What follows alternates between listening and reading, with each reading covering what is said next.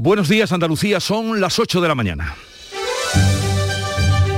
En Canal Sur Radio, La mañana de Andalucía con Jesús Vigorra.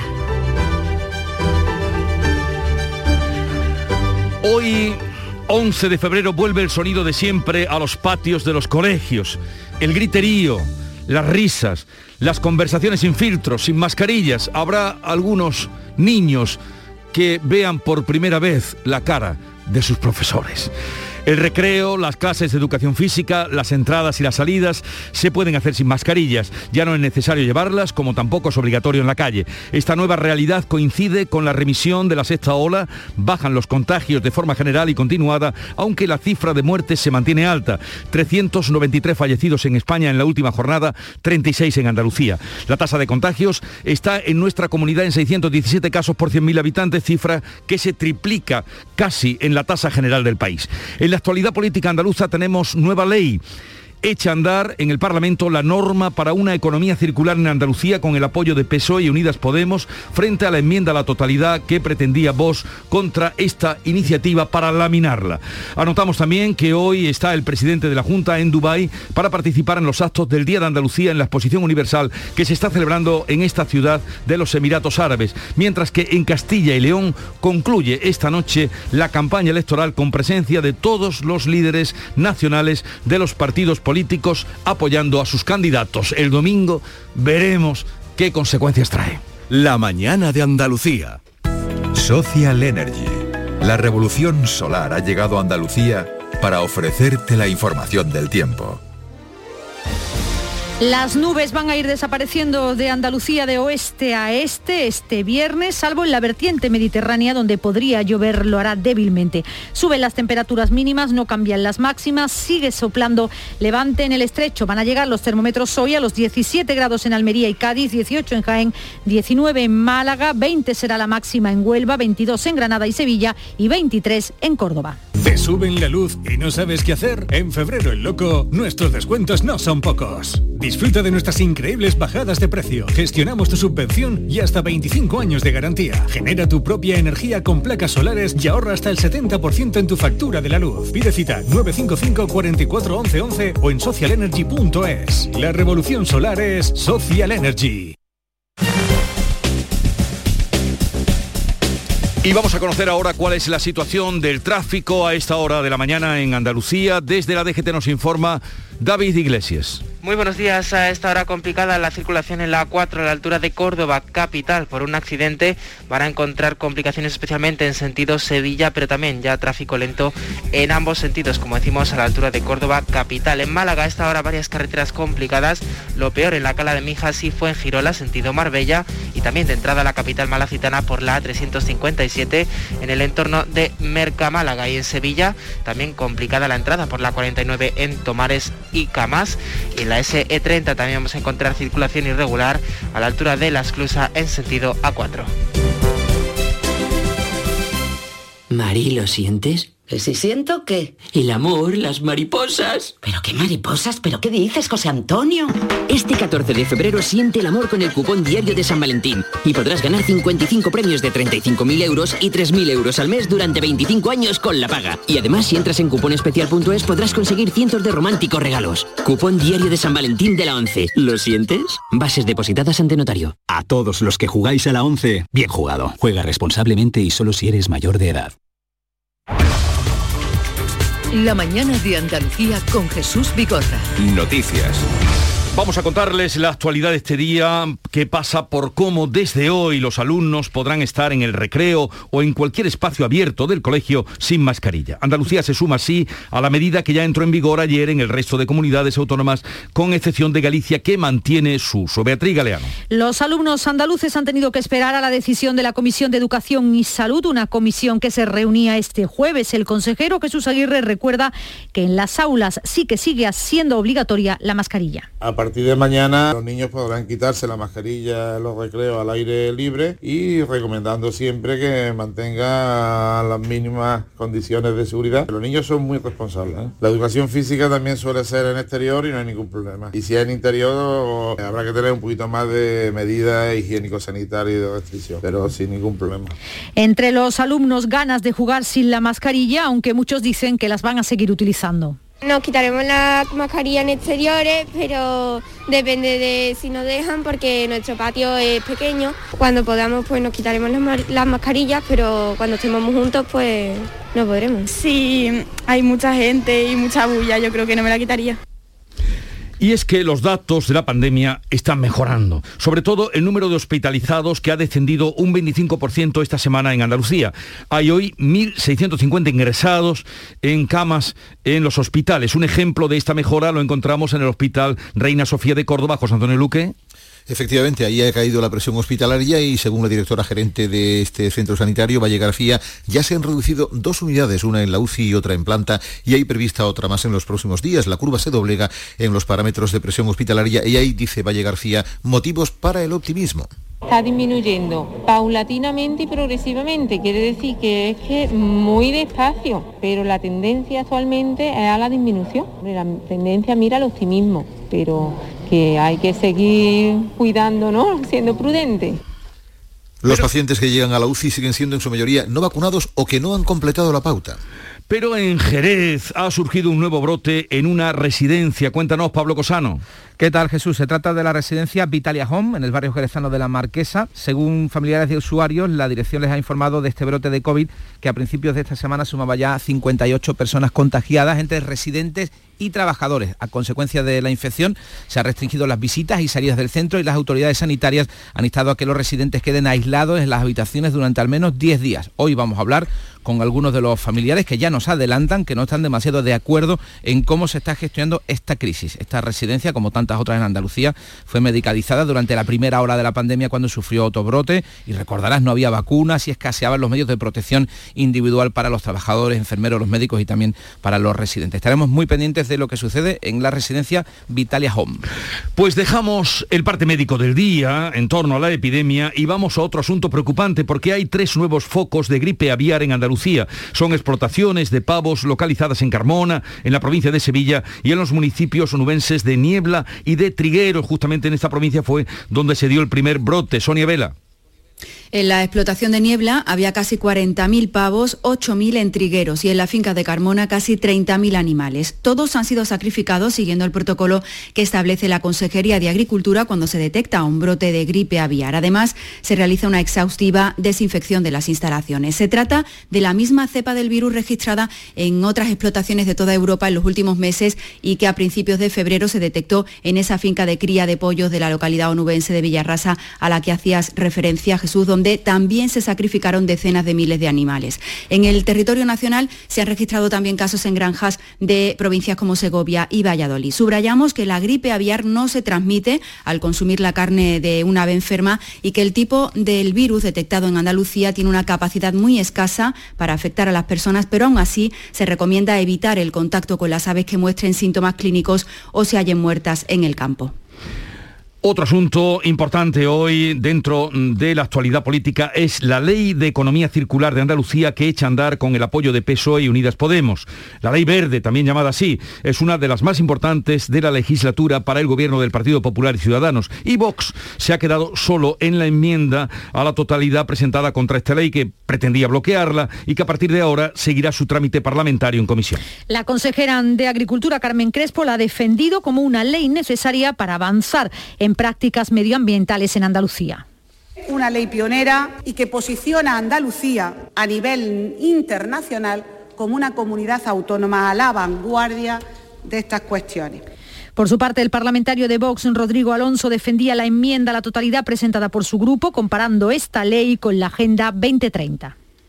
¿Saben ustedes quiénes son esas élites globalistas que han diseñado la Agenda 2030? El Foro Económico Mundial, también llamado Foro de Davos, cuyo invitado estrella en los dos últimos años ha sido el presidente Xi Jinping, presidente comunista de la República Popular de China, país con el que, por cierto, el Partido Popular tiene firmado un acuerdo y que Moreno Bonilla oculta cuidadosamente. PSOE y Unidas Podemos han rechazado la enmienda, aunque ambos grupos se han quejado del trámite de urgencia. Ismael Sánchez de Unidas Podemos lo argumenta así.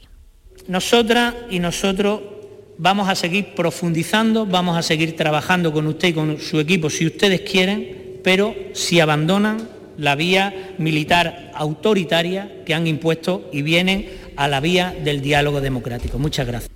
La diputada socialista Mercedes Gámez ha apostado por el desarrollo de una ley más ambiciosa y reivindicaba su apoyo. Están condenados a entenderse con la izquierda, señorías del Gobierno. Tienen una suerte, una suerte inmensa.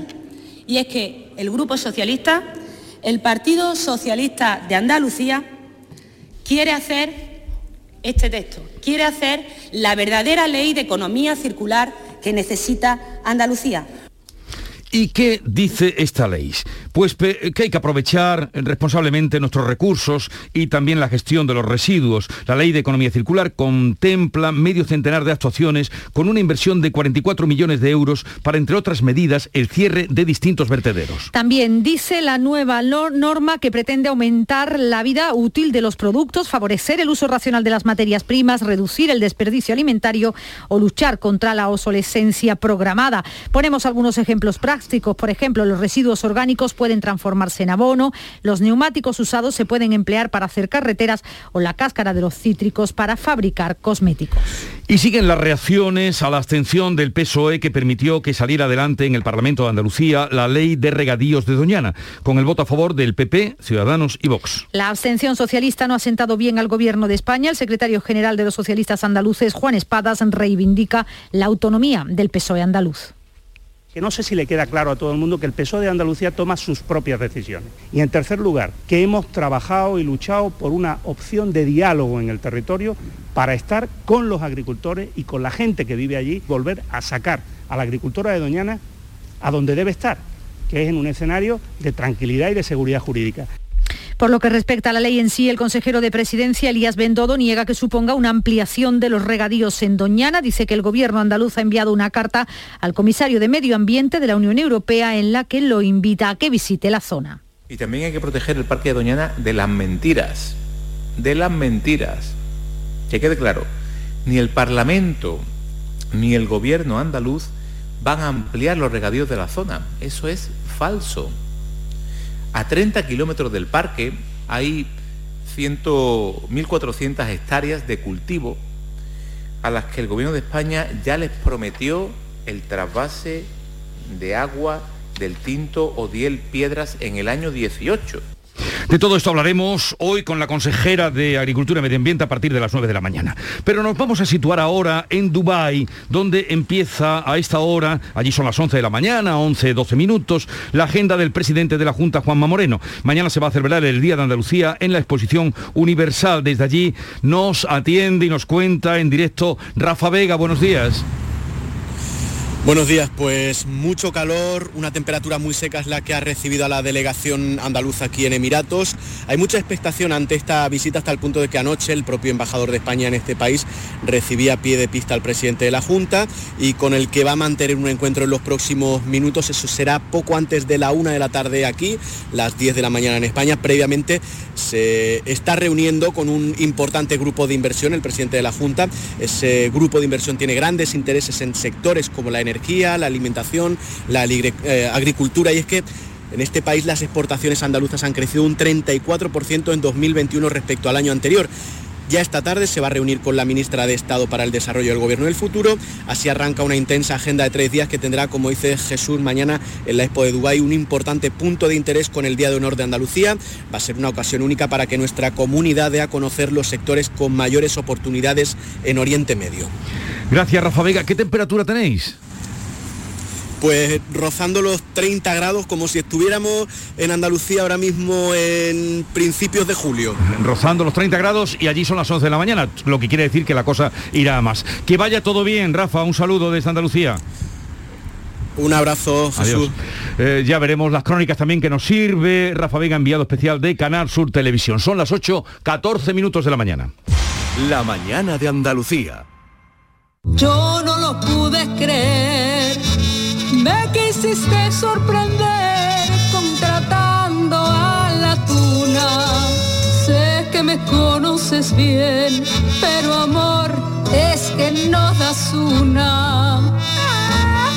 Este 14 de febrero igual hay otras formas de ser original, con un décimo del sorteo de San Valentín de Lotería Nacional. Son 15 millones a un décimo. Loterías te recuerda que juegues con responsabilidad y solo si eres mayor de edad. Al comprar pescado, piensa en grande. Si consumes pescados y mariscos que aún no han alcanzado el tamaño mínimo legal, impides que crezcan y se reproduzcan, poniendo en peligro la riqueza de nuestras costas. Tu decisión importa. Protege a los más pequeños para que no desaparezca la pesca. Fondo Europeo Marítimo y de Pesca. Agencia de Gestión Agraria y Pesquera de Andalucía. Junta de Andalucía. La mañana de Andalucía con Jesús Vigorra. Noticias. Vamos con otros asuntos. Unicaja comunicará desde hoy a sus trabajadores si se pueden adherir o no al expediente de regulación de empleo planteado por la empresa tras la fusión con Liberbank. Ya se conoce que 500 trabajadores que así lo han solicitado quedarán finalmente fuera. Mati Ípola. La empresa ha comunicado que el ERE va a afectar a los 1.513 trabajadores que pactaron empresa y sindicatos y a ninguno más, a pesar de que han sido más de 2.000 los que han manifestado su deseo de adherirse al expediente. Así lo contaba Pilar Martínez, que es delegada del sindicato CESIF en Unicaja. Van a comunicar a todos los que se han escrito eh, si sí o si no han entrar en el proceso. Y a continuación se va a abrir un proceso, un concurso de traslados voluntarios para que la gente se apunte y pida los destinos que, que se quiera. Hay más solicitudes de ERE en unas provincias que en otras y no coinciden con las necesidades de la empresa. La plantilla podría disminuir hasta los 7.000 trabajadores. Los trabajadores de la fábrica sevillana de Santa Bárbara están hoy en huelga. Protestan por el despido de 21 trabajadores y el temor de que la dirección traslade la actividad de la fábrica a su planta de Asturias. Pilar González. Esta mañana a las 7 se han concentrado a las puertas de la fábrica en Alcalá de Guadaira y a las 9 y media van a ir en marcha hacia el ayuntamiento. En Santa Bárbara hay 202 trabajadores, pero la empresa genera otros 300 de forma indirecta y se provee de muchas empresas andaluzas para montar los vehículos blindados que hace por encargo del Ministerio de Defensa. Este año está previsto hacer siete, pero de momento no han empezado. Los operarios confían en las palabras de la ministra de Defensa, que ha advertido de que revisará el contrato con la empresa por deslealtad al no mantener los puestos de trabajo. El secretario del Comité de Empresa, José Viñuela, espera que la presión política consiga que la empresa mantenga la actividad en Alcalá y no la traslade a Asturias. Esperamos que todo este revuelo político, que al final es nuestra mejor base, que esto tenga una repercusión y que la empresa reconsidere las diferentes opciones y, y por lo menos se sienta a hablar con nosotros de, de alguna opción. Piden también una reunión con el presidente de la Junta. El precio de la gasolina, y lo van a comprobar hoy quienes eh, salgan de viaje o tengan que pasar por la estación de servicio, marca un nuevo máximo histórico por segunda semana consecutiva y el gasoil se ha quedado a las puertas de superar también su propio récord. La gasolina cuesta una media de 1,55 euros el litro y el gasóleo está a 1,44. Los usuarios en la gasolinera lo notan y se quejan. La verdad es una locura, es una locura. Cada vez que llegamos a la gasolinera ve el precio que cada vez sube, sube, sube, sube cada vez más. Cada vez nos está costando más el, el tema de, de, llegar a final de mes por el tema de, del precio del gasoil. Me parece una pasada, teniendo en cuenta que es un artículo, no es un artículo de lujo, que es una necesidad. Jorge de Benito, presidente de la Confederación Española de Estaciones de Servicio. Buenos días. Buenos días, Jesús. Eh, ¿Por qué pagamos mm, en torno a un 23% más eh, la gasolina que hace un año?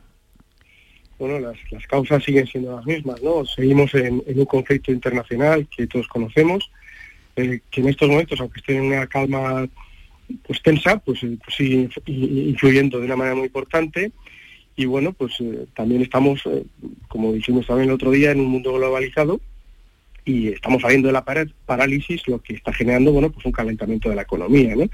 Entonces todas las materias primas están disparadas, los alimentos, la madera, los metales y, lógicamente también el combustible, que hay que recordar que más del 60, casi el, el 60% en el caso del, de la gasolina y un poquitín menos en el caso del gasoil son impuestos, ¿no? Y, y habíamos comentado esto el, la última vez que hablé contigo, Jesús. Sí. Y luego, bueno, hay que ver cómo está la inflación, o sea, la previsión de inflación que tenemos para el mes de enero, que no sé si se habrá publicado el dato o no, es el 6,5% en España, pero ayer cerraba Estados Unidos con 7,5%, lo cual pues tampoco ayuda, ¿no? Con esto que usted me está diciendo, señor de Benito, es que los precios mmm, eh, no se ve que vayan a bajar a medio largo plazo. Bueno, de una manera natural, ¿no? Porque la materia prima sigue subiendo, como te he dicho, y lógicamente esto sigue aumentando de una manera muy significativa que a nosotros nos perjudica, a nosotros las, estaciones de servicio nos perjudica de una manera muy, muy importante porque claro, hace que nuestras ventas sean menores y claro, los clientes también vienen, se quejan y bueno, pues nosotros no tenemos un pozo de petróleo debajo de la estación. Nosotros compramos un producto que es internacional, al que se le graban una serie de impuestos que, como te he dicho antes, pues en algunos casos llegan al 60%. Y, y claro, esto es un problema muy importante para nuestro sector que nos está afectando de manera muy significativa, ya que estamos con niveles de ventas por debajo del 20% de los niveles prepandémicos, ¿no?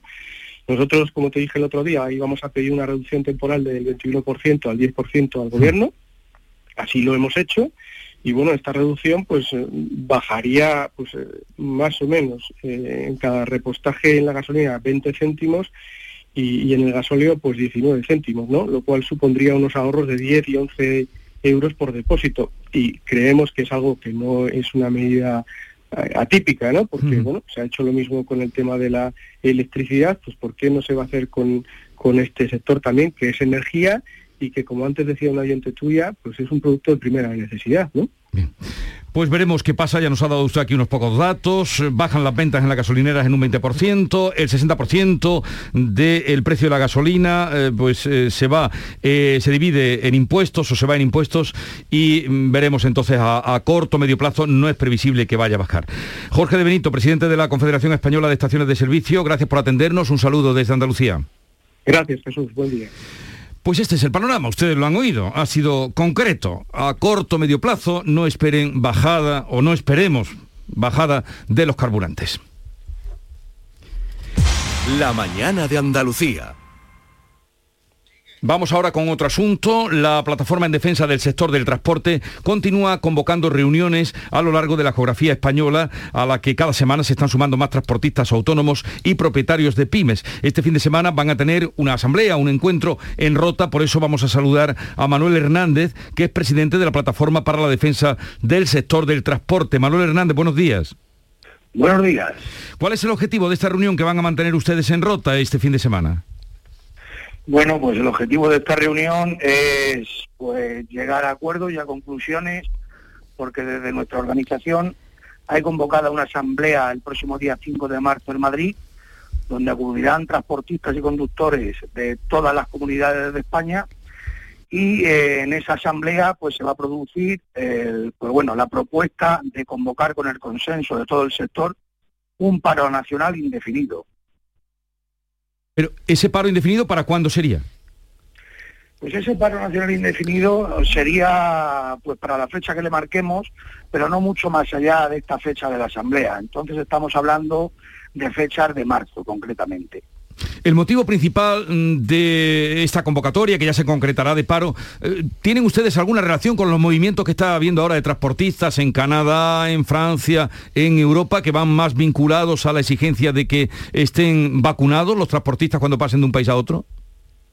Pues bueno, vamos a ver, es una de las reivindicaciones que también nos preocupan a los transportistas españoles, pero no, no tenemos una vinculación directa con, con, estos, con este sector en esas zonas lo que sí es pues la situación de, de asfixia económica que, tenemos aquí en, España y que no se da una respuesta clara ni, decisiva a los transportistas españoles. Entonces, aquí la Administración Nacional es la que debe de, implicarse y debe de arbitrar en esta situación tan penosa que tenemos actualmente. Bueno, pues veremos qué sale de esa reunión este fin de semana en Rota, que ahí será eh, más eh, para los andaluces, y luego nos habla usted de esos, ese paro mm, o, esa asamblea general que va a haber de cara al paro. Manuel Hernández, presidente de la Plataforma para la Defensa del Sector del Transporte, gracias por estar con nosotros.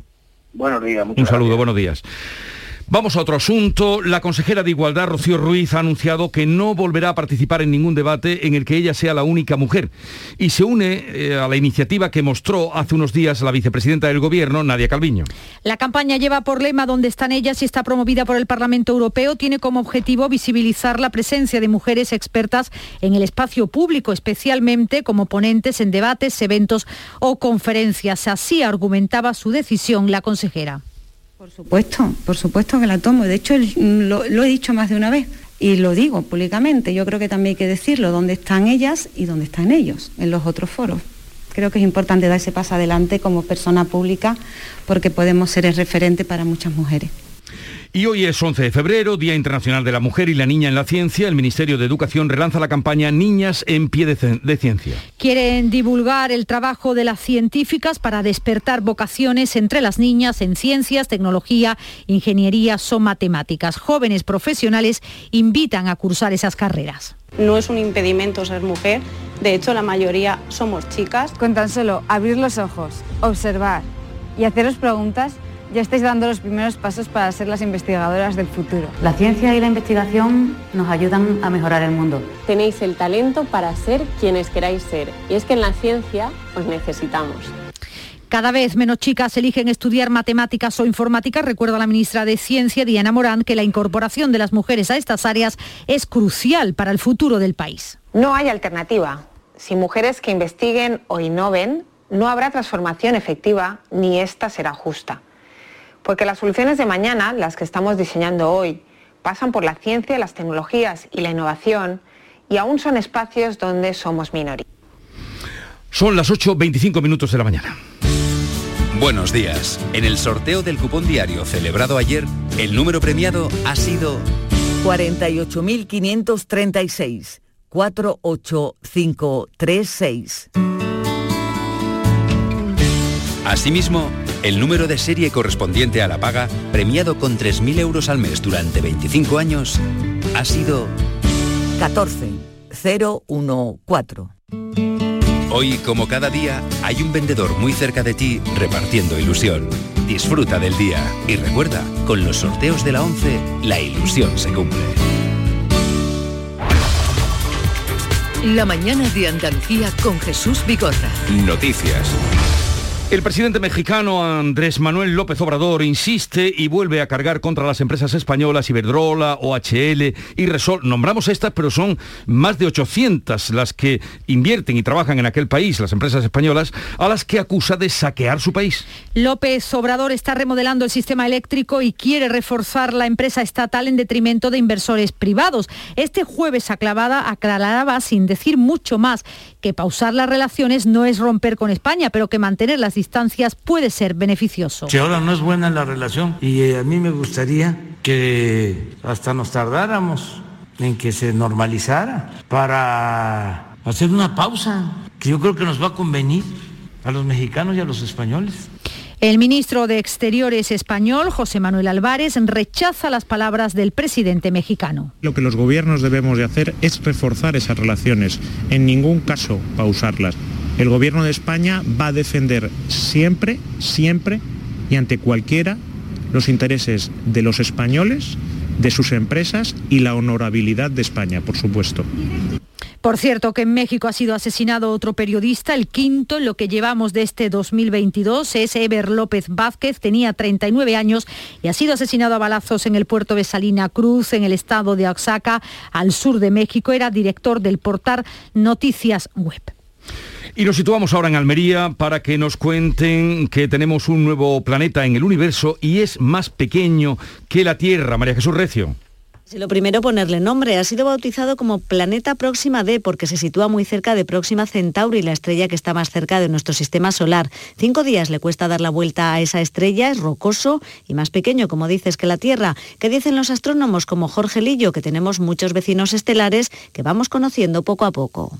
La particularidad de este nuevo planeta Próxima B es que tiene una cuarta parte de la masa de la Tierra, es decir, la mitad de la masa de Venus, lo cual ha supuesto un reto tecnológico para su detección y que nos abre puertas a la detección de nuevos planetas rocosos cada vez más pequeños. Y veremos en un futuro próximo, podremos aproximarnos a él. Pues, en fin, ya nos contarán de ese, de ese planeta, de ese descubrimiento. Es tan grande el universo. Otro asunto, un apunte. El juez ha decretado el ingreso en prisión provisional comunicada y sin fianza para el joven de 19 años que confesó haber matado a su exnovia de tan solo 17 este miércoles en Totana, en Murcia. La víctima tenía solo 17 años. La violencia machista empieza cada vez a edades más tempranas. Solo en Andalucía en 2020 fueron atendidas casi 150 menores por violencia de género. La Audiencia Provincial de Huelva ha ratificado la sentencia a Bernardo Montoya. Ratifica la pena de prisión permanente revisable al no ser recurrida por ninguna de las partes. Montoya fue considerado culpable de agredir sexualmente y asesinar en la localidad onubense del Campillo a la profesora zamorana de 26 años, Laura Luelmo. Ocurrió en diciembre de 2018. Vamos a concluir aquí para dar paso a la información local de cada una de sus provincias en Canal Sur Radio. Luego, a partir de las 9, hablaremos con la consejera de Agricultura y Medio Ambiente, eh, Carmen Crespo. Son las 8.30 minutos de la mañana.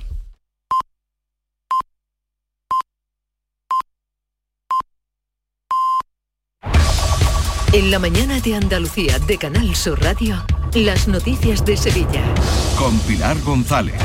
Hola, buenos días. Tráfico intenso hasta ahora en la entrada a la ciudad por el Alamillo, Avenida Juan Pablo II y Puente de las Delicias, Avenida de Andalucía, Kansas City y también en la Ronda Urbana Norte. Hoy tenemos el cielo con nubes medias y altas, brumas en la campiña, viento variable flojo y la máxima prevista es de 22 grados en Sevilla, Morón y Lebrija, 23 en Écija. A esta hora 11 grados en la capital. Automóviles Berrocar, más de mil coches de todas las marcas y modelos. La mejor garantía del mercado, inmejorable financiación, sin sorpresas de última hora y con total transparencia para que la compra de tu nuevo coche sea una decisión inteligente. 50 concesionarios Berrocar y más de 700 talleres concertados en territorio nacional. Entrega domicilio totalmente gratis. GrupoBerrocar.com A las nueve y media de la mañana, los trabajadores de Santa Bárbara en Alcalá de Guadaira van a partir desde la fábrica en una marcha a pie hacia el ayuntamiento. Están en huelga, protestan por el despido de 21 trabajadores y el temor de que la dirección traslade la actividad de la fábrica a su planta de Asturias. Son 202 empleados,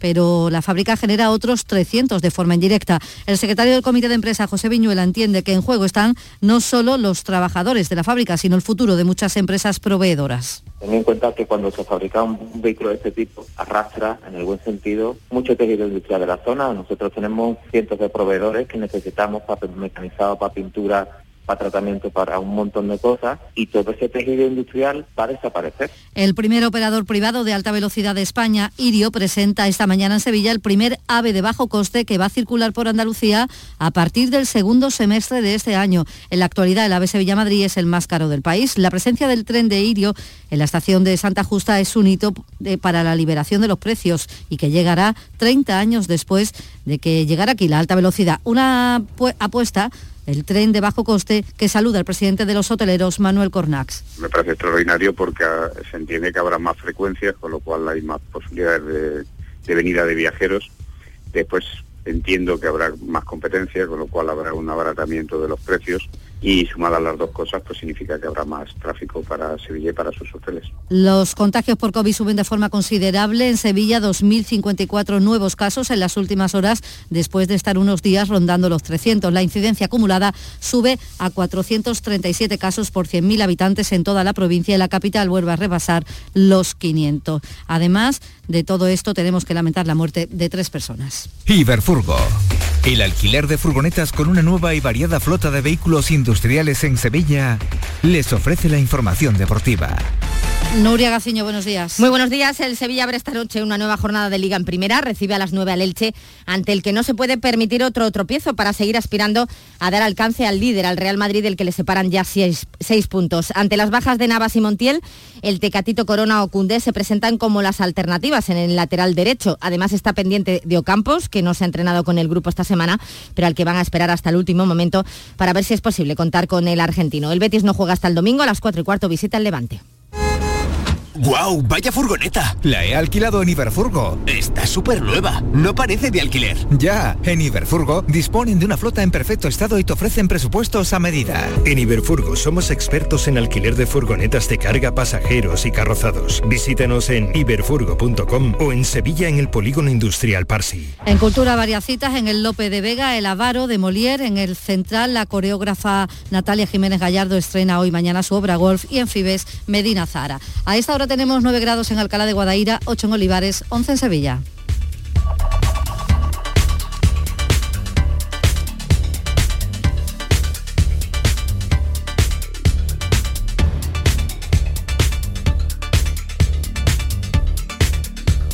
Nos queda un minuto por delante en esta información local. Les queremos contar que esta mañana en la agenda del día vamos a notar una concentración en el Hospital Virgen del Rocío de los profesionales sanitarios para reivindicar la carrera profesional para todas las categorías. La concentración será en el gobierno del complejo hospitalario en ese edificio. Y la Consejería de Agricultura ha declarado un nuevo caso de gripe aviar en Sevilla, concretamente en una finca de Carmona que tiene capacidad para 28.800 pavos. Todos los animales han sido ya sacrificados. Les recordamos que a las nueve y media de la mañana los trabajadores de Santa Bárbara inician una marcha a pie hasta el ayuntamiento en este día, el primero de huelga de tres que tienen convocados.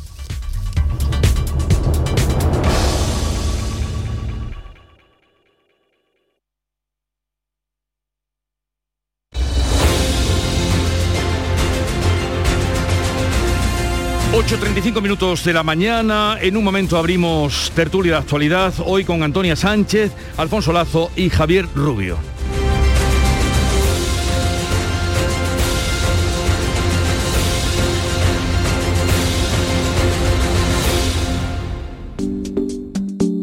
Buenos días. En los tres sorteos del triplex de la 11 de ayer, los números premiados han sido 176, 176. 598 598 y 271 271. No olvides que comprando Lotería de la 11 colaboras con una gran labor social. Pídele el triplex de la 11 a tu vendedor, también en puntos de venta autorizados o en juegos11.es. Recuerda que hoy, como cada viernes, tienes un bote millonario en el sorteo del Eurojackpot de la 11. En la 11 nos mueve tu ilusión. Que tengas un gran día. La actualidad y las novedades en salud. Las noticias sobre investigación médica, prevención, terapias y un consultorio para responder a tus dudas. Envíanos tus consultas en una nota de voz al 616-135-135. 616-135-135. Por tu salud con Enrique Jesús Moreno. De lunes a viernes desde las 6 de la tarde. Quédate en Canal Sur Radio la radio de Andalucía. ¿Te suben la luz y no sabes qué hacer? En febrero el loco, nuestros descuentos no son pocos. Disfruta de nuestras increíbles bajadas de precio. Gestionamos tu subvención y hasta 25 años de garantía. Genera tu propia energía con placas solares y ahorra hasta el 70% en tu factura de la luz. Pide cita 955 44 11 11 o en socialenergy.es. La revolución solar es Social Energy.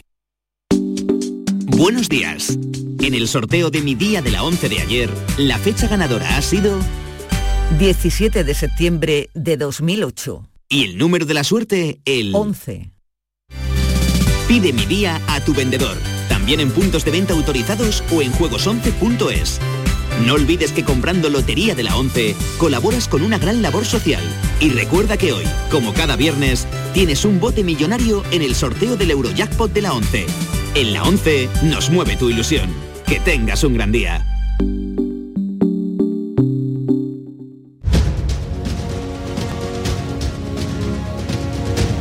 En Canal Sur Radio, La mañana de Andalucía con Jesús Vigorra. Y este viernes en la mesa de diálogo, tertulia, hoy Antonia Sánchez, su directora de La Voz de Almería. Buenos días, Antonia. Buenos días, Jesús. ¿Qué tal? Eh, bien, seguimos bien. Bueno. Por ahí también, ¿no? Sí, sí, ahora voy a pasar a saludar a nuestros oh, contertulios de hoy. A Alfonso Lazo, buenos días. Hola, buenos días. ¿Qué tal estás? Pues cada día mejor. Bueno, eso es motivación. eso es motivación.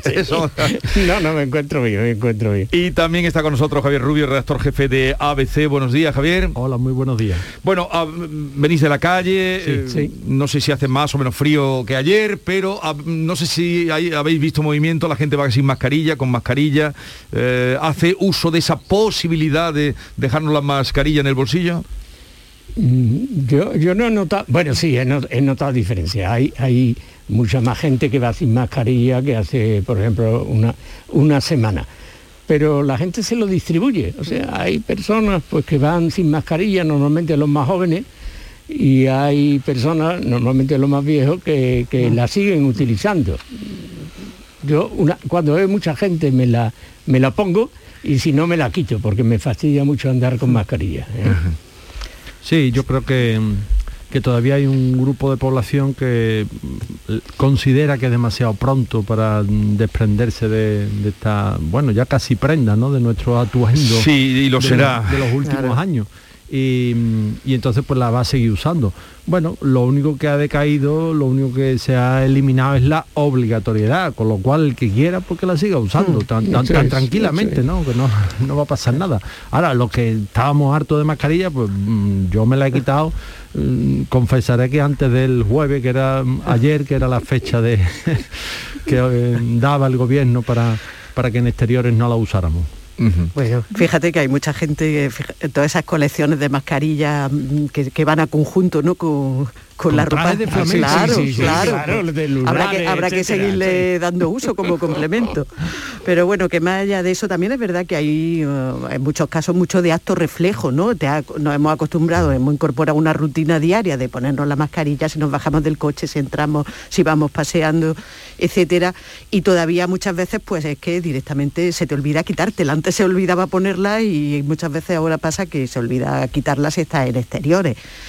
Pero bueno, sí, sí se nota, sí se va notando, ¿no? Que, que le- la gente pues eh, teníamos ganas eh, de quitárnosla y, y eh, la medida en que está permitido, pues, do- y donde está permitido, pues ya se, ya se ve, ya se ve en las calles. Mm. Y ahora, y ahora aplicar eh, el sentido común. Sí, la- claro. la- Sí, eh, yo lo veo también eso de quitarnos la mascarilla como una, una acción simbólica, es decir, a partir de ahora pues van a ir desapareciendo. Ya en Cataluña han quitado todas las restricciones. No, eh, País Vasco, País Vasco, País Vasco ha levantado las restricciones, También, todas. también, todas.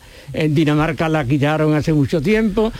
Suecia también ha levantado, ha dicho, también, barra libre. Y, y- y no, iba a haber barra libre, yo creo que en España pues, Mm. y en todas partes, porque además de sentido común, ¿eh? una vez que existen, una vez que existen la- las vacunas, la- las demás restricciones de tipo punitivo, de confinamiento, etcétera, ya son absolutamente innecesarios.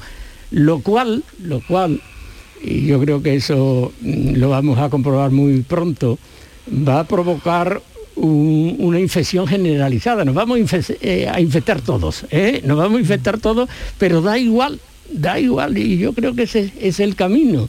Es bueno, pues un, un pequeño resfriado, claro, las personas, las personas que, eh, que son muy, muy mayores o que tienen pues una debilidad especial o una enfermedad, eso tendrán que tener cuidado, pero eso mm, deben tener cuidado siempre. Por eso se vacuna de la gripe, por eso se vacuna de la neumonía, de, de 20.000 cosas. Pero lo demás yo creo que, debemos perder el miedo, debemos volver, volver de verdad a la normalidad, a la normalidad, porque mm, se ha vencido al virus, la vacuna ha terminado con la necesidad de, de esas medidas de restricciones que estaban a punto, me parece que lo dije en la última ocasión que estuve aquí, de provocar una especie de explosión anárquica en el mundo de protesta, de protesta, porque la gente está harta. De hecho ya está casi apuntando por Canadá y por Exacto, países. exacto, no, eh, no, ya sí, sí, empieza- Sí, eh, lo- lo- a calentarse. Los camioneros, sí. Te- te- eh, Alfonso, te veo hoy co- como un joven eh, No, hablando de, eso de- yo que- yo de- quisiera. de esa posibilidad de desorden internacional, eh, de nuevo No. desorden internacional, No, no, o, no, o no, anarquía. No, eh, no, es que me guste, no es que me guste, no, creo que sería un desastre, ¿eh? Creo que, que esa explosión anárquica, ¿no? Sí, lo, lo- lo que pasa es que enfrente de eso, de esa posibilidad, que es el- Sí. un riesgo que nuestras, nuestras sociedades eh, mm, colapsen de una manera en la que no tenemos previsto, ¿no? Cuando la gente contradice o, o- o se opone a los dictados del poder, el modelo que se nos eh, presenta es el modelo de China donde hasta, vamos, esta semana he leído, ¿no? Que había 70 casos en una ciudad de 3 millones y medio de habitantes, 3 millones y medio, la mitad de Andalucía, confinados no podían salir, pero Sí, no, pero eso ni- es terrible, ni claro, comprar eso- pan, vamos, el- bueno, si se compra pan allí, ¿no? No lo sé.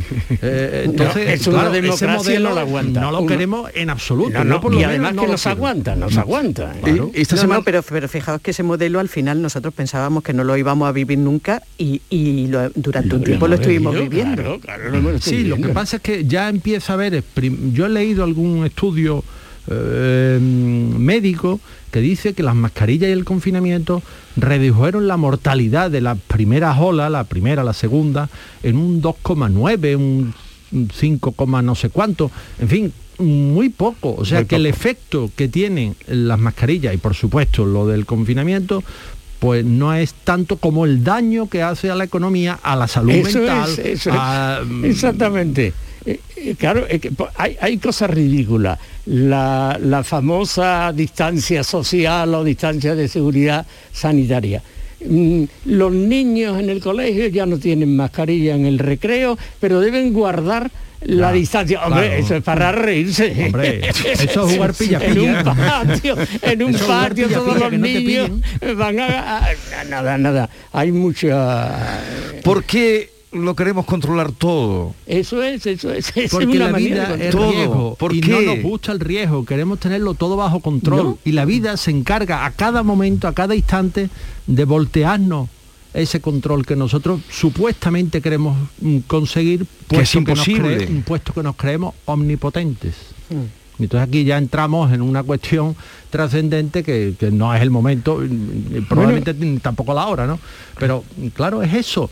Creemos que todos somos capaces de dominarlo. La técnica nos ha hecho avanzar tanto que creemos que la naturaleza la podemos domesticar, Sí. que los virus los podemos eh, encapsular, que todo está a nuestro servicio y realmente después, mm, pues lo hemos visto en los últimos dos años, un coronavirus mm, de que, cuya existencia desconocíamos, pues nos ha puesto patas arriba el mundo.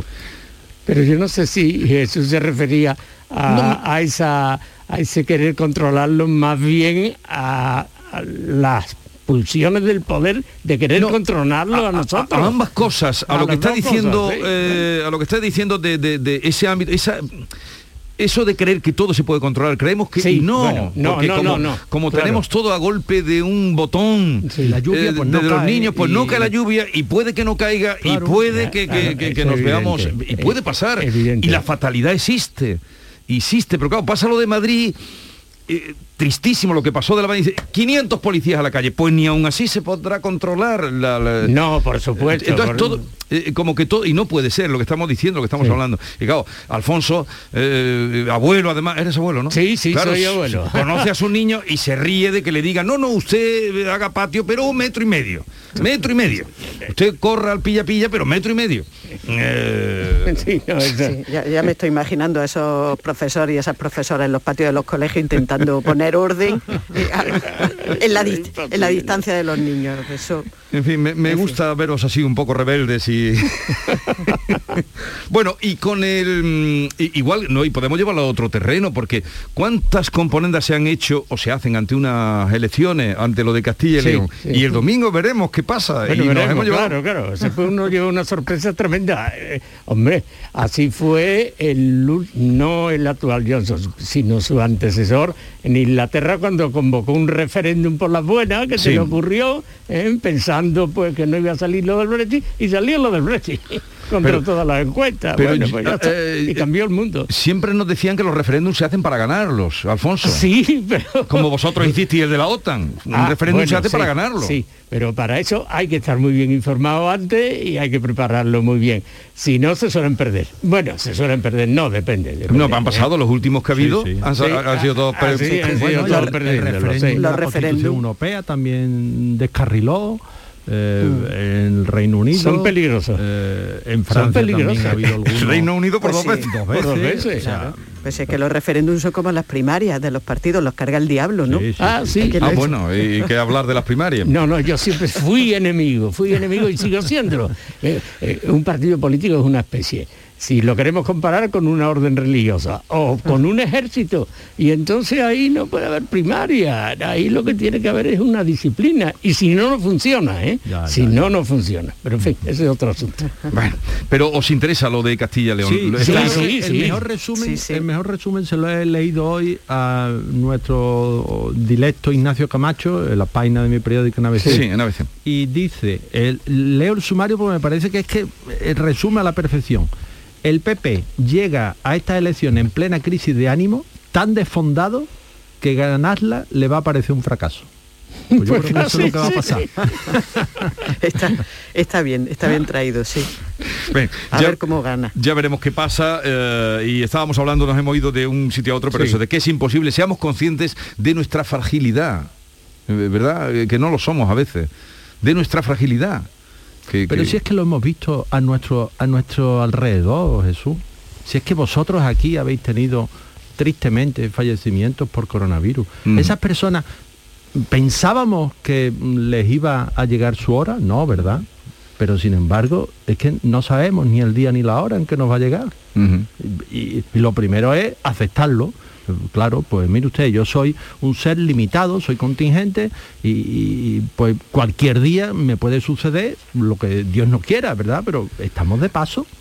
Eh, vamos a otros asuntos eh, que realmente es eso, ser conscientes de nuestra fragilidad y de nuestra, mm, en fin, y van cayendo y, van, y vemos gente que, que no imaginaba que, que íbamos a perder. Bien, hemos sabido eh, esta madrugada o ayer eh, por la agencia Reuters el porqué de la larga mesa que aquello tampoco se explicó, lo vimos, era un poco ridículo, era una cosa como teatral. La, Era la de- mesa de película, ¿no? De, de Putin, sí, de película de, de, de, de- espionaje. de espionaje. Entonces, Putin y Macron.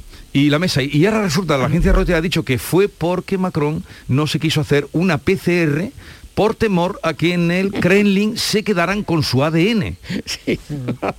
A ver, interpretarme esto. No, no, eso es tal que así. Bueno. Mira, yo sé que, eh, vamos, eh, se publicó en su día que los servicios secretos israelíes, que funcionan yo creo que bastante bien, Sí, ¿no? los mejores del mundo. podemos coincidir, sabían antes que los médicos de Hafez el Assad, el padre del actual presidente de Siria, que, que padecía un cáncer, no sé si de próstata, porque habían conseguido, habían conseguido, fíjate, una muestra de orina del retrete privado de Hafez el Assad.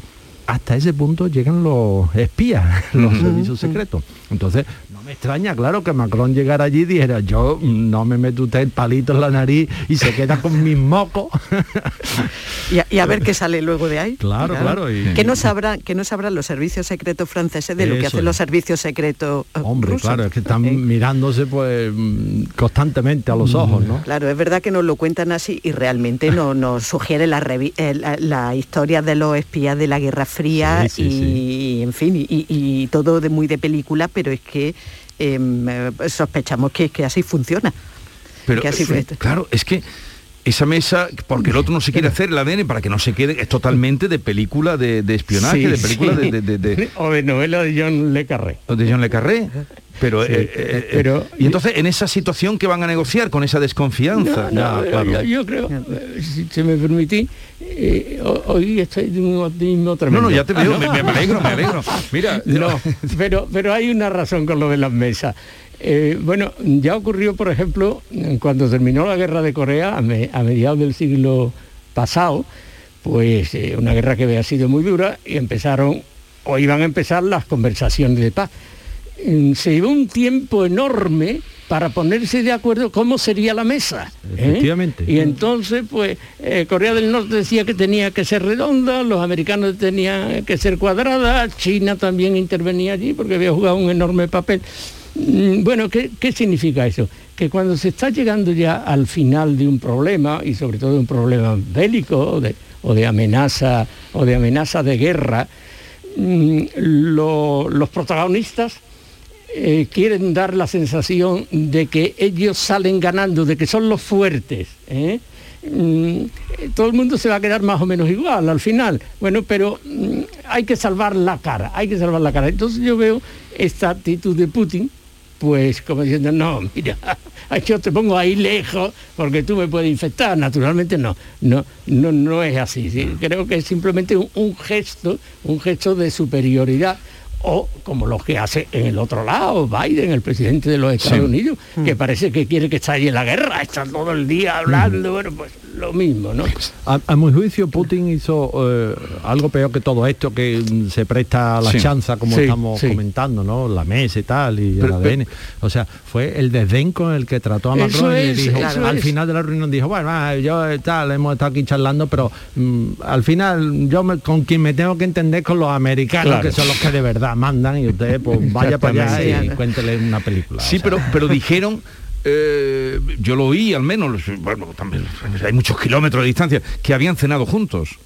Pues sí es posible, es posible. Porque Bueno, una junto, cosa- en esa mesa. Ah, en esa mesa. Sería, ¿no? entonces me callo.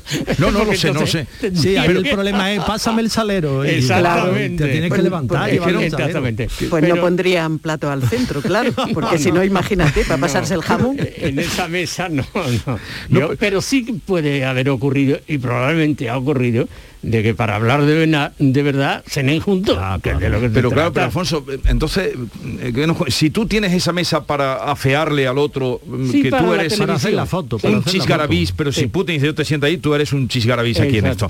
¿Cómo luego me voy a sentar contigo si tú me has dejado en Bueno, pero eso evidencia? ya no lo vemos. eso no tiene nada que ver. eso, no, eso no tiene nada que ver. Entre La- bambalinas se negocia también. Eso es, eso es. Es que siempre la política se hace entre bambalinas. Siempre. Siempre. Y, y lo otro es el espectáculo. Mm. Pero también las declaraciones de Biden eh, mm, en torno a la posibilidad de la guerra, ha Ah, dicho él que- claro. que, que no lo ve probable porque sería una conflagración Claro, que pero- caeríamos todos. Pero eso, eh, eso lo ha dicho hoy por lo visto, porque Sí, eso lo ha dicho hasta, hoy. ayer, hasta ayer estaba, parecía que incitaba a la guerra, todo lo contrario, todo lo contrario. Bueno, la guerra o las amenazas de guerra son muy buenas para los gobernantes que tienen problemas en su propio país. Anda. ¿Eh? Eh, eh, Biden está por los suelos en popularidad y sobre todo después de la huida de los americanos de Bagdad y de la entrada de los talibanes. Y entonces necesita ahora decir guerra, guerra, estamos dispuestos a la guerra. No, no, ya lo sabemos que no hay. Entonces, y, y lo de López Obrador, el, el presidente mexicano. Bueno, pues, no sé, impresentable. Yo creo que ahí el más mm, cualificado para responder es Alfonso por No. su profesión de historiador, ¿no? No, Y- sí, no. ¿Y lo de López Obrador? No, bueno, pero eso no tiene nada que ver con la, con la historia. Yo creo, eso es lo que acabo de decir, e- e- es un impresentable. Es decir, que un gobernante, que un gobernante pueda decir eh, que los inversores en su país extranjero le están robando, eso demuestra una ignorancia absoluta de lo que son las relaciones económicas. De lo- pero si lo importante es que vengan inversores, si lo importante es que nosotros podamos negociar con otro país. No, no, nos están robando. Por favor, eso es la obsesión, la obsesión. Primero la obsesión indigenista de que los españoles saquearon y masacraron a, los- a los indios. Y por otro lado, la obsesión izquierdista, en el peor sentido del término, de que hay que socializarlo todo. Entonces, hay empresas privadas. No, pero las empresas privadas son malas. Nosotros queremos socializar toda la red eléctrica y los españoles... No, eso es... No. Sí, ahí cuidado porque ya las empresas españolas que están en México y tenemos bancos y tenemos Exacto. compañías muy potentes. eh, eh, eh, He mirado el número, Ah, porque quería, sí, eh, lo tengo exacto el número de empresas que tienen allí, porque es el segundo país en inversión Claro, eh, después de Estados Unidos. Hay, eh, según el ICES, a mayo de 2021 había 851 empresas españolas establecidas en México. 851. Pues fíjate. ¿Y qué quiere? ¿Que se marchen? Bueno, claro, pues el están diciendo, cuidado, cuidado, que, esa- que ese senderito, ese caminito que está Sí, emprendiendo pero- México, acaba pues como en Venezuela, que es lo que han dicho, cuidado que se está venezolanizando, ¿no? Sí, Porque, sí, claro, sí. al final ese populismo lo que hace es que anula cualquier posibilidad de... de Es de la pobreza, allí. la pobreza, claro, es la pobreza. Eh, Sí, a mí me llama mucho la atención este movimiento que está viendo que, ah, hombre, esto es lo que está pasando estos últimos días, pero ya llevamos algún tiempo, algunos meses, en los que hay ese discurso, ¿no? Como de, de- de revisión en negativo de la herencia histórica, que evidentemente la herencia histórica tiene muchos aspectos negativos, eh, pero mm, eh, también es cierto que tenemos una, una tradición de siglos de, relaciones económicas, culturales, por supuesto lingüísticas, eh, y me llama, la verdad es que no, no acierto a, a encontrar todas las razones, pero me llama mucho la atención lo que está sucediendo. O sea, creo que, lo, que esto último es, es un poco la punta del iceberg.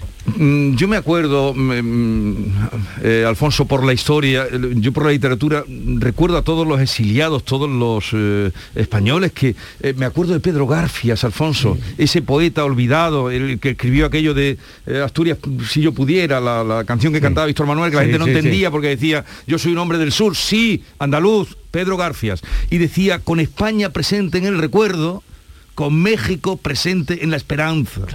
Escribió el poema más maravilloso. Allí hay un, un, eh, en México y en muchísimos eh, países hay versos de, de Pedro García y en el gran eh, monumento que hay una avenida, yo no he ido, pero he visto la foto de, de- de, mm, un Quijote así, están los versos de, Pedro Gafria, con México Y en presente Sevilla, en la esperanza. en Sevilla hay una calle dedicada al presidente Lázaro Cárdenas, que fue el que acogió a los, Sí, a los exiliados refugiados, claro. Sí, sí, una, una- ¿Este hombre no ha leído, Alfonso? No, no ha leído, no ha No, leído. no ha leído, le ¿verdad? pasa, ¿eh? López se Obrador no ha leído. No, eh, no se trata de que sea de derecha o de izquierda, sino que es un ignorante.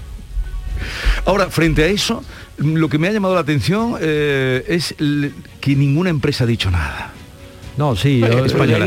hoy han Hoy empezado, han empezado a a decir, esto, pero cuidado, ayer- cuidado que nos vamos por el sumidero como Sí. se ha ido Venezuela, vamos. No, pero digo, las empresas españolas Sí, no sí, han sí. levantado la voz diciendo a este lo que nosotros le estamos diciendo libremente, al, ¿no? al final lo que pasa es que eh, una empresa para funcionar, para trabajar en un país necesita de muchos permisos, de muchas concesiones, de muchas, eh, no sé, mm, trabas que te quite el gobierno. Y claro, nadie quiere Sí. enemistarse, ¿no? No, y ellos están en su trabajo también. O sea, Y esperando también los movimientos diplomáticos, entiendo. Bueno, eh, vamos a llegar a las 9 de la mañana, pero continuamos en esta animada charla.